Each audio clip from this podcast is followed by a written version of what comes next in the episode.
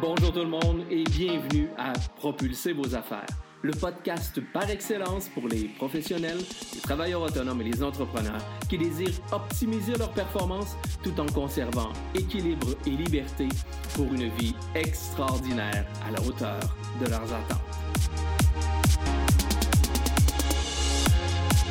Mon nom est Vincent Fournier, je suis conférencier, formateur, auteur et conseiller stratégique.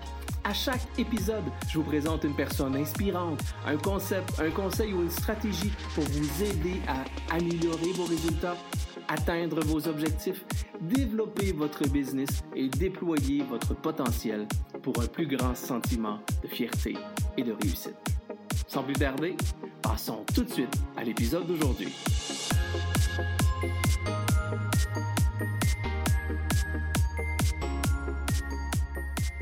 Bonjour tout le monde et bienvenue dans votre nouvel épisode de Propulser vos affaires. Cette semaine, j'ai le grand privilège de rencontrer un humain extraordinaire. Un homme qui a su transformer sa vie et qui aujourd'hui accompagne les entrepreneurs, les dirigeants et les gestionnaires à devenir de meilleurs leaders. Vous découvrirez le parcours d'un passionné de l'être humain qui souhaite réinventer l'expérience des organisations. C'est un homme et un entrepreneur simple, humble, mais d'une grande présence. Il est formateur, auteur best-seller, conférencier international et le fondateur de la Maison des leaders. Sa croyance la plus profonde? En devenant un meilleur être humain, on devient un meilleur leader. Alors, Rémi Tremblay, merci infiniment d'avoir accepté mon invitation. Ben, je me sens privilégié d'être là avec toi. Merci, merci beaucoup, Avec vous. vraiment. Oui, effectivement. Rémi, je parlais d'entrée de jeu, on parlait de parcours de transformation, euh, on parlait de quelqu'un qui était passionné par l'humain. Peut-être qu'il y a des gens, des auditeurs, des téléspectateurs qui ne connaissent pas encore Rémi Tremblay. Qui est Rémi Tremblay et c'est quoi son parcours professionnel? Ben, c'est deux questions différentes parce que pendant trop longtemps, j'ai- été mon parcours. Puis qu'effectivement, je fais beaucoup plus que ça. Je- Oui. Ma vie aujourd'hui, j'ai trois fils merveilleux, un amoureux merveilleux. J'ai j'ai, euh, toute une communauté à la Maison des leaders exceptionnelle. Donc, ma vie, c'est c'est d'écouter et de répondre. Alors, si j'avais à me définir, c'est un peu ça, écouter et répondre. Euh, mais sinon, comme parcours, ben, moi, j'ai eu euh, le grand bonheur d'arriver dans un stage d'étudiant en Europe, dans une boîte qui s'appelait ADECO à l'époque. Et, et ça a été comme un, un- on est comme tombé en, am- en amitié ou en amour, là, ADECO et moi. Et ils m'ont offert de créer la première filiale euh, du groupe mondial euh, au Canada. Donc, j'ai créé ADECO Québec euh, dans un Oui. premier temps. Donc, j'ai eu la- on a vécu une aventure absolument fascinante pendant des années.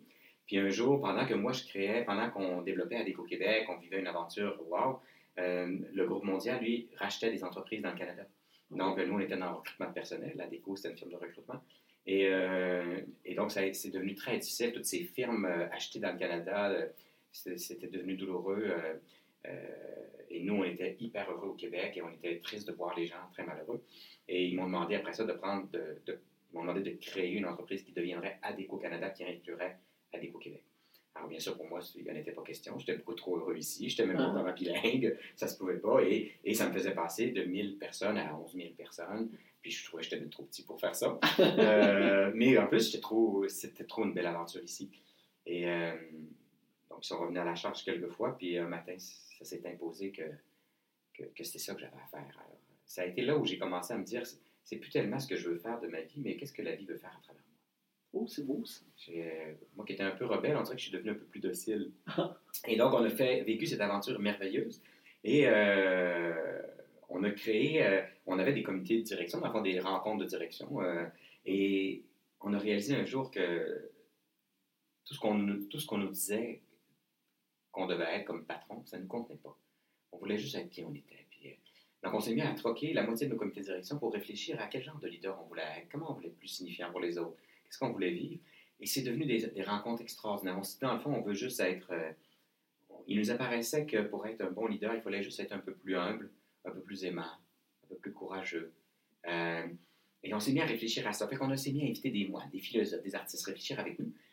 Et là, mes équipes, moi, ils me disaient Hey, Rémi, c'est tellement extraordinaire la réflexion. J'en ai parlé, par exemple, à, un, à un VP chez Bombardier. Il aimerait ça venir à nos rencontres. Euh, OK. Alors, ben, j'en ai aussi parlé à Cascade. Quelqu'un chez Cascade, il voudrait venir aussi. euh. Et là, c'est Et là, les gens se sont mis à venir, à venir, à venir, à venir euh, à nos rencontres. Donc, c'est devenu qu'il y avait plus de monde de l'externe que de monde de l'interne. Et là, avec 11 000 personnes dans le pays, tous les bureaux, moi, je dis, écoutez, moi, je ne peux, pas gérer ça, qu'est-ce qu'on va Mhm. faire? Alors, on a créé la Maison des leaders. On s'est dit, ben là, on a des leaders, on a une maison, on était sur la Grande Allée, on a appelé ça la Maison des leaders, et c'est devenu la Maison des leaders à l'intérieur de Déco. Puis quelques années après, il m'est apparu euh, essentiel de pouvoir poursuivre, et j'ai poursuivi la mission de la Maison des leaders à mon compte, mais ça, ça a été créé de façon très organique dans Déco.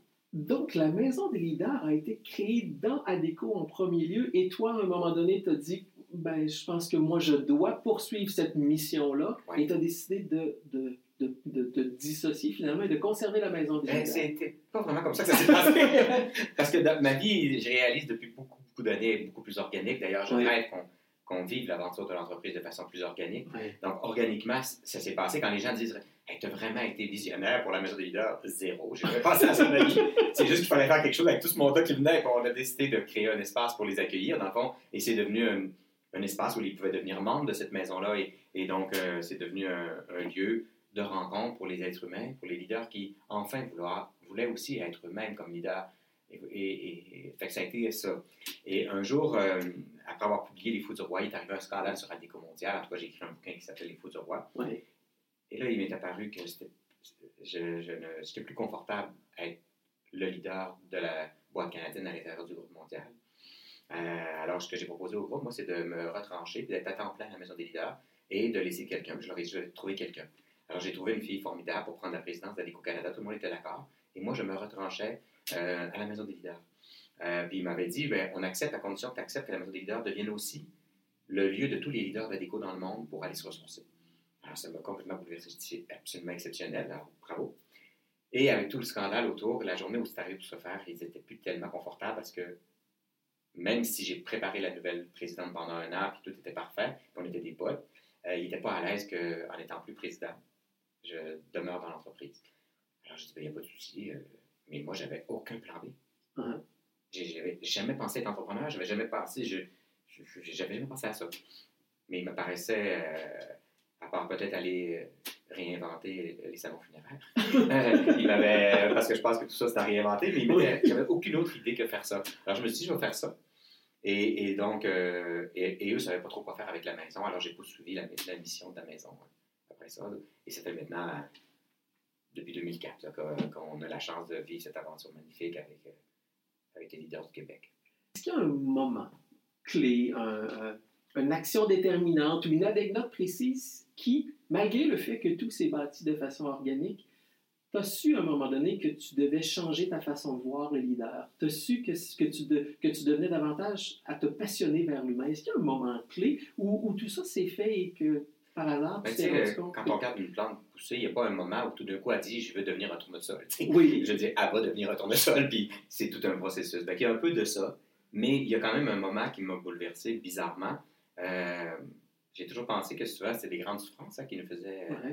Mais moi, j'ai- j'ai- c'était une souffrance, mais euh, quand on est devenu numéro un, parce que moi, pendant des années, euh, notre rêve, parfois qui n'était pas vraiment le nôtre, qui était celui du groupe mondial, il voulait être numéro un dans tous les pays.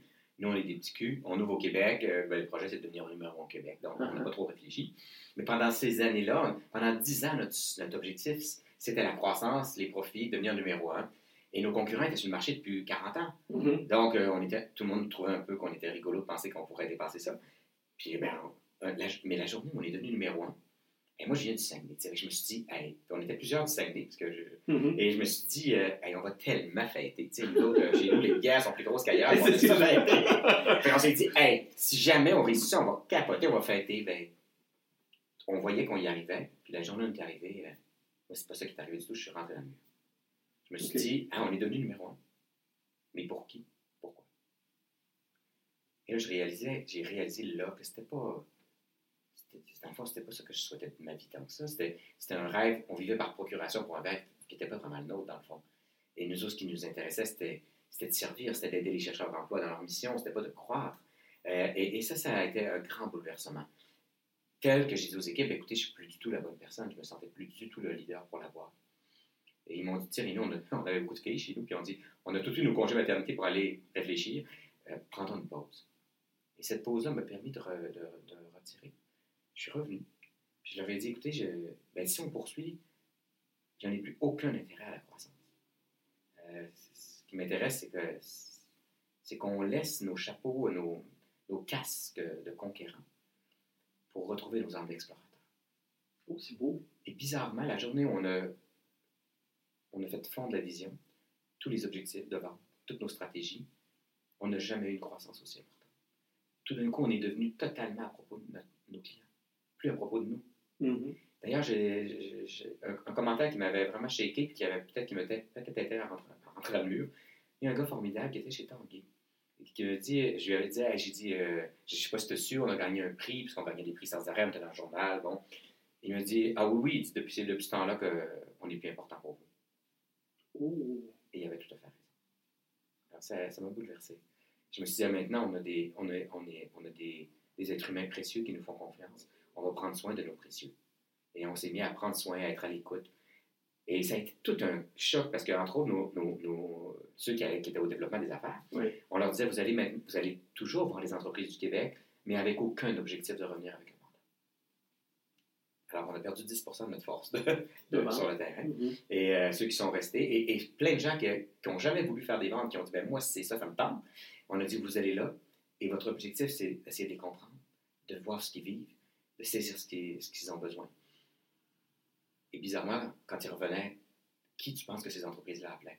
Ceux qui les ont écoutés, qui ont cherché à les comprendre, mm. ou ceux qui ont recherché, comme nous avant, à les convaincre? Tout à fait. Et ça, ça a été euh, le plus grand bascule de notre histoire. Changer de sens de direction, ça a été vraiment un grand bascule. Mais ça, ça a fait que la vie a été mille fois plus belle, pour nous, pour tout le monde.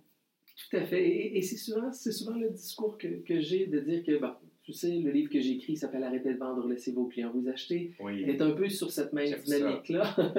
et un peu sur cette même dynamique-là où je dis ben, arrêtons d'être ce vendeur à pression-là, qui lui a eu mauvaise presse en étant très, très dans le mode de convaincre l'autre. Mais essayons davantage de comprendre notre client et de l'aider lui-même à atteindre ses propres objectifs. Et... J'adore ça. Mais dans le fond, je découvre aujourd'hui, là, je dirais, moi, je suis rendu peut-être un peu basique, mais dans le fond, je me dis, ma job, c'est d'aimer. C'est pas de chercher à être aimé. C'est gossant quelqu'un qui veut être aimé absolument. non, mais, non, mais ah, je t'aime même, j'ai été même pendant la grande partie de ma vie. Bon, ouais. Je dis que le, le grand bascule de l'entreprise, ça a été celui-là, mais mon plus grand bascule à l'intérieur, c'est la journée où j'ai réalisé que pendant une grande partie de ma vie, j'ai cherché à être aimé, à être apprécié, à être reconnu, mm -hmm. et que dans le fond, ma job, c'est d'aimer. C'est ça, ça que j'ai à faire. J'étais chez Desjardins l'autre jour, puis il y avait, je pense, 600 représentants des gens qui sont dans les services financiers. Puis, à un moment donné, il y a quelqu'un qui pose la question, puis c'était animé par euh, euh, un animateur de télé qui animait la rencontre, donc on était plusieurs. Et il y a une question qui vient de la salle, et euh, quelqu'un dit, mais chez Desjardins maintenant, là, on a un peu un nouveau slogan, c'est de redevenir numéro un, premier dans le cœur des Québécois. On fait comment pour qu'ils nous aiment à nouveau? Et moi, là, écoute, ça a tellement été un élan, c'était pas du tout à moi de parler puis à animer. J'ai dit, ben, aimez-les, tu sais. Et ça a fait une espèce de commotion. Euh, il dit, je pense qu'on va prendre une pause. Alors, on est tous sortis, toute la gang. Oui. Et là, on s'est retrouvés, puis j'ai été bouleversé par, euh, vraiment bouleversé par le courage d'un des directeurs de caisse. Il dit, euh, on- il y avait quand même ses collègues autour de lui, il dit, mais euh, j'ai été bouleversé parce que vous avez dit, mais on fait ça comment? Aimer? Et là, ce, que- ce qui m'est apparu, c'est, ben, c'est sûr qu'on sait comment faire pour être aimé, hein? Ouais. Parce que ça fait des années qu'on fait ça, fait qu'on sait comment faire, puis ça coûte une fortune, chercher à être aimé par ses clients. Oui. Et, mais, aimer, euh, et la seule chose qui m'est venue, c'est. ben, il m'apparaît que le, le plus beau geste d'amour, c'est un geste de présence. Mhm. Si je ne suis pas présent à toi, je vais même pas dire que je t'aime, mais je ne suis pas là. C'est d'être vraiment là, vraiment présent. Et ça a été, euh, et, je, et je répondrai encore ça aujourd'hui, que notre job, c'est d'être là, totalement présent, avec tous nos sens aiguisés, à entendre ce que l'autre nous dit, ce qu'il ne nous dit pas. Puis à l'aimer assez aussi pour lui dire parfois, peut-être qu'on n'est pas le bon partenaire, peut-être que c'est pas tout à fait ce qu'on offre que tu as besoin, peut-être que. Et, ça- et- et quand et, je bascule, j'ai encore plein de rechutes où je tombe dans le désir d'être aimé. Mais quand je, quand je me sens dans, dans, dans l'amour de l'autre, je me sens à bonne place. C'est au niveau des affaires, je le traduirais quelque part, c'est donner notre intérêt à notre client, mais oui, de l'aimer, de l'apprécier, parce qu'à quelque part, sans clients dans le domaine des affaires et même dans la vie en général, si on n'a personne autour de nous, on est quoi? On est seul. Donc, euh, et c'est la même chose. Si on n'a pas de clients, immanquablement, il n'y a pas de revenus, il n'y a pas d'entreprise, il n'y a pas d'employés, il n'y a, pas- a de business. Donc, c'est, un, juste retour du balancier, je pense, que de changer tout simplement notre façon de voir, plutôt que de vouloir se faire aimer, d'aimer les autres et en retour, immanquablement, ben, ces gens vont se mettre à nous aimer. Mais D'ailleurs, je me posaient la question, ben, écoutez, nous, on est des conseillers financiers, par exemple. Ouais. Et je leur disais, ben, vous savez, euh, je suis certain que quand vous avez commencé ce métier-là, c'est parce que vous vous disiez, moi, je vais être aux premières loges de Québécois qui, euh, qui vont me partager leurs rêves pour la retraite ou leurs peurs, leurs inquiétudes de manquer d'argent. Et là, imagine, c'est toute leur vulnérabilité là, à laquelle je vais être en contact et vous y êtes passionné de les aider dans leurs projets. Puis un jour, euh, il y avait des concours de vente chez Desjardins, que vous vouliez devenir le meilleur vendeur. Et vous êtes devenu à propos de vous. Et vous êtes venu, euh, vous avez développé des super euh, documents marketing pour essayer de, de dire voici comment on est merveilleux, euh, vous devriez euh, acheter chez nous. Imaginez-vous si tu as la personne qui s'en va voir un soir un couple âgé et qui s'intéresse à eux vraiment. Et sans aucun désir de vendre quoi que ce soit, sans papier. Et l'autre qui va pour faire un super pitch. Mhm. Le lendemain, si finalement ils ont besoin, ils vont appeler qui? Alors, c'est bizarre, on sait tout ça. Comment ça fait qu'on fait l'inverse? T'as raison. Comment ça fait qu'on a encore des brochures puis qu'on fait des présentations? Parce que malheureusement, je pense que c'est comme ça qu'on a été éduqués dans le monde des affaires. On se souvient le traditionnel intro, pitch, conclusion. Ben, encore Puis aujourd'hui. les entonnoirs de vente, tu sais, oh mon Dieu! On, on le voit encore énormément aujourd'hui, mais, mais oui, ça, fonctionne encore. Je suis pas en train de dire que, que, que pas de jugement à ce niveau-là, mais à quelque part, il faut prendre le temps de changer, de se préoccuper davantage de comment on peut aider notre client, ses enjeux, ses préoccupations, ses défis, ses peurs. Et comme ça, lorsqu'on est capable d'identifier ces choses-là, on devient pour lui un aidant, une solution pour l'aider à atteindre ses objectifs. Donc, pour, moi, c'est ce volet-là qui, qui est important. Donc, il faut apprendre à à, changer notre, excusez-moi l'expression anglophone, changer notre mindset un peu pour, euh, pour être en mesure de mettre notre attention sur la bonne chose, c'est-à-dire notre client. Puis c'est aussi d'être assez connecté à ce qui me rend heureux. Oui. Moi, je réalise que ce qui me rend heureux, c'est d'être vraiment là avec toi. Ah, c'est Mais gentil. si je suis là parce que je veux bien paraître devant l'écran, puis etc., euh, je suis pas à bonne place, puis euh, mon expérience de la vie n'est pas la même. Mhm. On est là pour vivre une aventure merveilleuse, s'adapter à nos marchés, créer, servir, coopérer pour mieux servir les autres. Et tout d'un coup, l'abondance vient. Alors c'est... Mais tant que moi, j'ai été habité par la... cette posture de... Tant que j'ai cru ça, mais je savais pas que je croyais ça, c'était dans le champ gauche. La journée où j'ai réalisé qu'effectivement, je croyais en ça, ben, ça a été bouleversant. On a complètement fait fondre tout ce qu'on avait. On est devenu une entreprise complètement organique. On a enlevé la hiérarchie. On est devenu une entreprise extrêmement libérée. Euh, on a enlevé les systèmes de contrôle interne. On a tout enlevé parce que on était dans une posture de sélection naturelle qui engendrait une autre posture qui était il faut se méfier. On avait une, le fond, une posture de méfiance. Si ma croyance, par exemple, je vais donner un autre exemple. Oui. Euh, J'étais avec des gens dans, la- dans la, euh, le, le monde de l'alimentation. euh. Et euh, c'était tous des patrons d'entreprise de l'alimentation. Et à un moment donné, je racontais les nouveaux modes d'organisation réinventés avec des nouvelles croyances. Et il me dit Moi, Rémi, euh, on sait très bien que quand le chat est parti, les souris dansent. Si moi, je crois que quand le chat est parti, les souris dansent, c'est normal que je mette des systèmes, puis des caméras, puis des systèmes de contrôle interne, puis que je fais, puis je check les comptes de dépenses, puis c'est pas parce que je suis une mauvaise personne, c'est parce que je suis prisonnier d'une croyance. Puis c'est pas grave de croire ça. Mais quand je crois ça, ben tout le reste en découle. Il y a un monsieur qui fait du foie gras dans l'Estrie, qui lui a dit ben moi, c'est drôle, j'ai découvert que quand j'étais pas là, il était meilleur mes employés. Alors bien sûr, lui, il n'y a pas de système de contrôle, il n'y a pas tout ça, parce que lui, il est juste habité par une autre croyance. Alors ça, c'est fascinant, c'est essentiel quand on est entrepreneur Mhm. quand on est parent même, qu'on prenne un temps de ralentissement pour observer nos croyances. C'est quoi les croyances qui dirigent ma vie? Sont-elles vraies? Et est-ce que c'est celles que je veux nourrir? Ça change. Et là, tout d'un coup, mais pourquoi on veut pas aller là? C'est parce que, un, il faudrait reconnaître qu'on a été à côté de la plaque pendant tellement d'années. Mhm. Moi, j'ai réalisé que j'avais été à côté de la plaque pendant tellement d'années, avec la croyance que ma job, c'était de chercher à être aimé, à être reconnu. Euh, alors, ça demande une immense humilité de reconnaître qu'on a eu tort pendant toutes ces années. Mais, avoir, mais, avoir, mais pas avoir d'allure, c'est pas grave, c'est de pas s'en rendre compte qui est grave. Et la deuxième difficulté, c'est je vais devoir me réinventer complètement. Parce que tout ce que j'ai construit ne tient plus la route. Tous les cours de gestion où on enseigne la concurrence, les marchés, euh, la croissance, etc., et qu'on enseigne même que le, le but de l'entreprise, c'est la croissance et de faire de l'argent. Quand on sait très bien, aujourd'hui, moi, je peux te parler de, centaines de patrons d'entreprise qui n'ont absolument pas l'objectif de faire de l'argent, que leur objectif, c'est vraiment de servir, de prendre un problème dans la société et de le servir. Et bien sûr, l'argent arrive, puis il n'y a pas de souci, mais c'est pas vrai que c'est ça la posture. Alors, il faut arrêter d'enseigner des affaires qui sont pas vraies.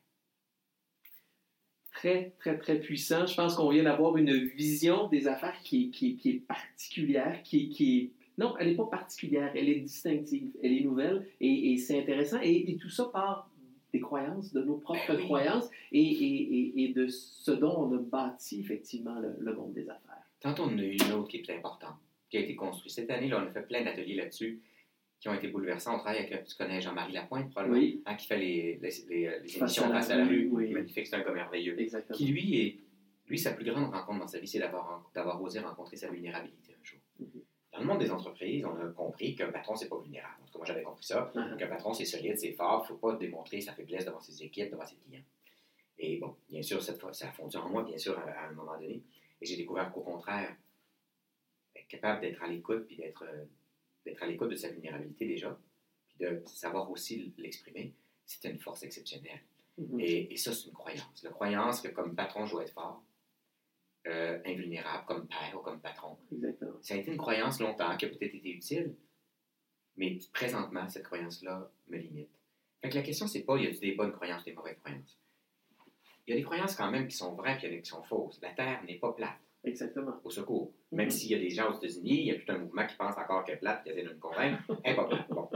Et la donc, les espèces ne survivent pas par la loi de sélection naturelle. C'est pas vrai. Alors, il y a quand même des choses, il y a des vraies et des pas vraies. Mais il n'y a pas des bonnes ou des pas bonnes. Après, c'est de dire, OK, il y a celles qui sont vraies, qui sont pas vraies, je les tasse. Et après, il y a celles qui me conviennent, qui, qui parlent de moi, de qui je suis. Et tout Puis là, la question, c'est est-ce qu'elles me limitent? Est-ce qu'elles m'empêchent de faire la vie que je voudrais vraiment? Ça demande beaucoup d'introspection, de, prise de recul, de discernement. Et je pense que ce passage-là est nécessaire pour vé- véritablement définir ce qui, pour nous, comme individus, comme humains, ou comme entrepreneurs, professionnels ou travailleurs autonomes, qu'est-ce qui fait du sens et quel chemin on souhaite prendre? Puis on devient meilleur, la vie devient meilleure pour nous, mais aussi on devient meilleur être humain pour les autres. définitivement. C'est... Et comme tu dis régulièrement, quand on est un meilleur être humain, on devient un meilleur leader. ben, ça, c'est ma croyance. Tant qu'on ne cherche pas à devenir meilleur. Pas trop. Non, mais Être soi-même, c'est déjà de la job. c'est déjà beaucoup, effectivement. de s'assu- de s'assumer tel quel. là. Exactement. Mais moi, il y a un penseur, je pense, qui m'avait montré, qui m'avait un peu ouvert la route par une clé. C'est- J'avais lu, à 17 ans, j'avais lu un bonhomme qui s'appelait euh, Krishnamurti, Jiddu Krishnamurti. Et lui, il avait dit on commence à évoluer, les êtres humains, quand apparaît dans notre vie l'observateur et l'observé. Dans le fond, pendant des années, moi, j'étais comme un automate. je- je- Et, et tout d'un coup, la journée où on commence à s'observer soi-même, on observe ses croyances, on, observe ses comportements, on se met à rire un peu de soi-même avec tendresse. Mon Dieu, on se transforme complètement. Et ça, ça part de notre capacité à nous aimer tel quel, à nous observer, et tout d'un coup, on se met à comprendre, on se met à changer. Mais ça prend vraiment cette capacité. Puis ce qu'on ne fait pas dans nos comités de direction, entre autres, chez nous, à la Maison des Dons, on essaie régulièrement de prendre de la hauteur pour non pas juste observer ce qu'on est en train de se dire, Mhm. mais observer ce qui est en train de se passer pendant qu'on est en train de se le dire. Par exemple, de dire, j'ai l'impression que, je sais pas, moi, Mathieu, il a peut-être pas tout à fait dit ce qu'il avait à dire. Dis-nous. euh, alors, euh, puis moi, peut-être que dans le fond, je ne me sens pas si confortable avec la décision qui est en train de se prendre. Alors, prendre de la hauteur, s'observer pendant qu'on est en train de vivre les choses. Et c'est de là que vient la transformation puis la vérité. Ce que je dis régulièrement, c'est apprendre à être témoin de soi-même. C'est exactement ça, j'adore ça. Être Ouais. témoin de soi-même Oui. lorsqu'on qu'on- qu'on interagit, parce que je pense que c'est important d'avoir cette capacité de recul-là, tout en gardant notre attention sur ce qu'on est en train de faire, comme on Oui. mentionné tout à l'heure. Rémi, on, on- on parle de- de- d'humain, d'entrepreneuriat, de leader. Si j'avais à te demander, c'est quoi pour toi la définition du succès et de la réussite, qu'est-ce que tu me répondrais?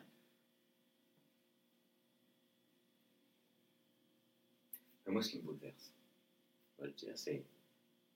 Je dirais que c'est peut-être une de mes plus grandes tristesses. C'est les fleurs qui meurent avant d'avoir éclos. C'est-à-dire? Mais tu sais, euh, la tulipe, sa job, là, c'est c'est tout d'un coup de fleurir. Puis, Mhm. son- puis on- beaucoup d'êtres humains, on est tellement dans la survie qu'on n'est pas dans la vie. Mhm. Puis pendant qu'on essaie d'être quoi que ce soit d'autre qu'on n'est pas, qu'on essaie de se dépasser, qui veut dépasser qui, qu'on essaie d'être quelque chose d'autre, puis qu'on met le succès à l'extérieur de nous. Mais on n'est pas en train d'être à l'écoute de ce qui veut fleurir en nous, de ce qui veut pousser en nous. Notre amie Christine Michaud a écrit Ouais. un magnifique livre là-dessus. Dans le fond, le drame, pour moi, on, on a perdu notre belle-fille l'année dernière, qui avait 28 ans. Ça m'a vraiment bouleversé, puis c'est pas tant le- son départ que j'ai pas eu le l'impression qu'elle a eu la chance de, de fleurir avant de partir. Mhm. Et pourtant, ma soeur de, no- de, no- de 11 ans, elle est partie en, en pleine floraison. C'est pas une question d'âge. La, la question, c'est qu'est-ce qui, qu'est-ce qui, en fond, qu'est-ce qui pousse en moi, puis est-ce que je suis à l'écoute de ce que la vie veut faire avec moi? Et est-ce- puis pour moi, la réussite, c'est d'avoir été à l'écoute, puis d'avoir laissé la vie circuler à travers moi. Et ça, c'est vrai pour moi, et c'est vrai pour une entreprise. À la Maison des leaders, là, Michel et moi, on a créé, bon, j'ai créé cette entreprise-là, ma chum Michel que tu connais, Oui. on a créé cette boîte-là. Puis nous autres, là, on- après avoir, elle était chez Cossette, moi Ouais. était chez, chez Adeco dans des milliers de personnes, une grande boîte mondiale cotée en bourse, on s'est dit, euh, mon Dieu, on, est- on serait bien dans notre petite boîte. Alors on, on est dans le grenier à Québec, dans un sous-sol à Montréal. On était Ouais. bien dans notre petite organisation. Et je réalise tous les deux, on a voulu protéger ça parce qu'on était bien dans notre petit cocon. Mais tout d'un coup, les jeunes qui arrivaient voulaient que ça explose, voulaient qu'on invite une surprise, ils voulaient qu'il se passe plein d'affaires, ils voulaient qu'on invite plein de monde de partout, etc. Et là, il a fallu qu'on qu'on se tasse, puis qu'on s'incline devant ce que la vie voulait faire dans cette boîte-là. Mhm. Et aujourd'hui, c'est un peu les jeunes qui nous montrent la route. Puis pour nous autres, c'est tout un. Parce que là, ça, ça explose de partout, c'est merveilleux, il y a de l'abondance, il y a de la vie, etc. Mais on, eh, pour notre petit bonheur à nous, on essaie un peu la vie, euh, on, on freinait un peu la vie. Mhm. Fait que c'est vrai pour nous et c'est vrai dans une entreprise. Est-ce que je laisse la vie. Laisser la vie, là, on est allé au. euh, Je dire, ben, il a laissé la vie en moi, puis après ça, permettre à la vie, dans chacune des personnes, de circuler, puis cette vie-là de circuler. On est allé euh, au Burkina Faso un jour, puis on a rencontré le roi des Mossi. C'est une des ethnies les plus importantes au Burkina, euh, Burkina puis dans d'autres pays. Puis euh, il y a un de nos leaders qui lui pose la question, il dit Écoutez, on est tout énervé de rencontrer un roi, ça pourrait faire notre vie qu'on rencontre un roi. C'est quoi la job d'un roi? Ben, C'est d'aider chacun de ses sujets à devenir ce qu'il est. Oh, c'est Ça magnifique. m'a bouleversé. Parce que pendant des années, moi, j'essayais de faire de mes employés ce que je voulais qu'ils soient. Dans une relation utilitaire. Mhm. Et peut-être que moi aussi, j'essayais d'être ce que les autres voulaient que je sois. Ma job, c'est de devenir qui je suis. Serge, mon ami Serge Marquis m'avait dit un jour Tu sais, Rémi, ta mère t'a mis au monde, ta job à toi, c'est de devenir au monde à toi-même. Maintenant. Alors, si ma job, c'est de devenir au monde à moi-même, la journée où je deviens un parent, un, bon ami, un professeur, un, patron, peut-être que c'est d'aider les autres maintenant à venir au monde eux-mêmes. Dans une entreprise, dans le fond, peut-être le rôle d'un leader, c'est un peu un rôle de jardinier. Notre travail, c'est de permettre à, ch- à chacune des personnes de pouvoir venir au monde à elle-même, de devenir ce qu'elle est dans l'aventure de l'entreprise et de l'aimer assez quand c'est plus tellement dans l'entreprise qu'elle peut fleurir. Ce serait mieux un autre terreau. C'est de l'aider à se transplanter ailleurs pour être plus. que sa floraison arrive ailleurs. Alors, c'est de laisser la vie circuler, c'est de mettre de l'eau, du terreau. Puis parfois, la souffrance qui se présente, comme de la marde dans le jardin qui fait pousser les fleurs. et et c'est de laisser tout ça arriver. Puis. euh, la- ma plus grande satisfaction, c'est absolument pas qu'on soit devenu. J'en ai rien à foutre qu'on soit devenu numéro un. J'en ai absolument rien à foutre. J'en ai rien à foutre qu'on a été euh, à 300 millions de chiffre d'affaires à la fin. euh. Quand je croise quelqu'un de la déco qui me dit Rémi, on a vécu une aventure euh, exceptionnelle qui m'a permis de devenir qui je suis. Mhm. C'est ça, une vie réussie. Je pour- si je pouvais résumer, je dirais que j'ai beaucoup aimé le parallèle ou l'image que tu as fait. Donc, le succès, la réussite, c'est de laisser notre fleur éclore. Mm. Et celui du leader, c'est d'être le jardinier qui va suffisamment nourrir la fleur pour qu'elle prenne son essence. Imagine là, si au milieu de sa course, une tulipe, là, on se disait Non, non, nous autres, on veut que vous soyez tous des tournesols. Oui, Est-ce qu'on y arriverait Jamais? jamais. Alors, c'est un leurre total. Il faut, ça, c'est un, on n'est pas, il faut honorer ce qui est déjà là. Faut honorer ça puis nourrir ça. On est poétique, j'adore ça. en terminant, Rémi, parce qu'on pourrait discuter encore pendant des heures, c'est tellement intéressant. J'aimerais ça que tu nous donnes peut-être deux ou trois conseils pour aider ces gens-là, c'est-à-dire ces entrepreneurs, ces dirigeants, ces leaders, ces travailleurs autonomes qui nous regardent. Deux ou trois conseils pour, pour les aider à...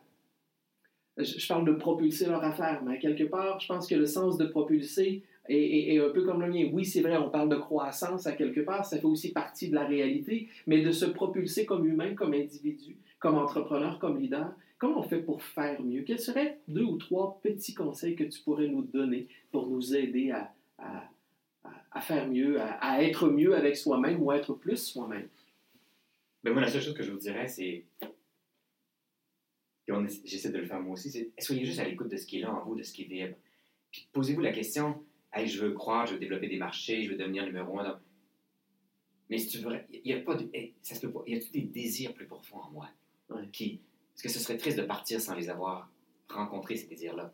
Dans le fond, on veut, on veut changer le monde, on veut aider les autres, on veut prendre soin, on veut aimer, on veut goûter, on veut savourer notre vie. Et, si, et, si, on fait ça, on devient inspiré. Donc, inspirant. Essayez pas d'être inspirant. C'est gossant, moi. c'est gossant. Le monde inspiré, nous mais le monde qui veut être inspirant, ça nous gosse. Le monde qui veut nous mobiliser, ça nous gosse. Fait que, essayez pas d'être inspirant, d'être mobilisant. Soyez juste à l'écoute de toute cette vie-là qui est en vous. Honorez-la, soyez à l'écoute de ça, puis, puis osez, osez, osez faire ça. Et, et par l'exemplarité, les autres vont se dire ah, Moi aussi, je peux être connecté. Et tout d'un coup, l'aventure va être passionnante. Et, je, je, serais obligé de dire qu'il y a ça, et à la fois, soyez désobéissants. Mmh. Soyez désobéissants envers des systèmes actuels, envers tous les modèles. Essayez de désapprendre tout ce qu'on vous a appris le plus possible. Parce que pour réinventer le monde de demain, parce qu'on n'est plus dans une ère d'amélioration continue, mais de réinventer en fonction d'une nouvelle façon de voir le monde, soyez désobéissants à tout ce qui se fait autour de vous et devenez extrêmement docile et obéissant à ce que vous ressentez intérieurement après avoir écouté, écouté, écouté, écouté les webinaires de Vincent, euh, lu des livres, etc., c'est intéressant, mais après, il faut fermer les yeux, écouter de l'intérieur. Ne retenir dans ce qui aura été dit ici uniquement ce qui résonne pour vous. Tout à fait. Et, voilà. Fait et, et l'aventure de l'entreprise, l'aventure de l'entrepreneuriat, c'est complètement épique. Alors, faites-le, c'est merveilleux, c'est un terreau fertile. Je vais me permettre de le résumer rapidement. Un, soyez à l'écoute de vous, soyez à l'écoute de votre fleur, de votre tulipe qu'on parlait tout à l'heure. Je pense que ça, c'est un conseil que tu donnais. Le deuxième, tu disais d'oser, effectivement, exprimer ce, que l'on a en, dans nous, donc d'obéir à cette petite voix-là qui est à l'intérieur, mais en même temps de désobéir à toutes peut-être les conventions ou les croyances qui nous ont été imposées pour être en mesure de s'exprimer en tant qu'entrepreneur, dirigeant, leader, gestionnaire, professionnel, travailleur autonome et être. Rémi Tremblay, quel grand bonheur, quelle magnifique entrevue que j'ai eue avec toi. Je te remercie sincèrement du temps que tu m'as consacré. Je pense que les gens ont assurément apprécié tout ce qu'on a entendu aujourd'hui. Ben, merci parce que les questions nous transforment plus que les réponses. Ah, ben, Alors euh, maintenant, leur travail à eux, c'est de se poser, c'est de répondre à toutes les questions plutôt qu'entendre mes réponses. Merci beaucoup. Ben, merci à toi. Sirémy, on veut te rejoindre. Les gens veulent en savoir davantage pour la Maison des leaders. Comment on peut te rejoindre? La maisondesleaders.com. Maisondesleaders.com. Rémi Tremblay, mesdames et messieurs, vraiment un invité extraordinaire. Merci à vous. Merci d'avoir été là et je vous donne rendez-vous pour un prochain épisode de Propulser vos affaires. Ciao. Voilà, c'est déjà tout pour aujourd'hui. Merci de votre écoute et j'espère sincèrement que vous y avez trouvé de la valeur. Si c'est le cas, je vous invite à partager cet épisode sur les réseaux sociaux de votre choix et à me laisser un commentaire. C'est toujours un grand plaisir de vous lire. Pour mieux me connaître et en savoir davantage sur mes services, je vous invite à visiter mon site internet à vincentfournier.ca ou encore venez me rejoindre sur mes différents médias sociaux Facebook, Instagram, YouTube, Twitter ou encore LinkedIn. En terminant, N'oubliez pas de vous abonner au podcast afin de ne rien manquer des prochains épisodes. À nouveau, merci et je vous dis ciao et à très bientôt.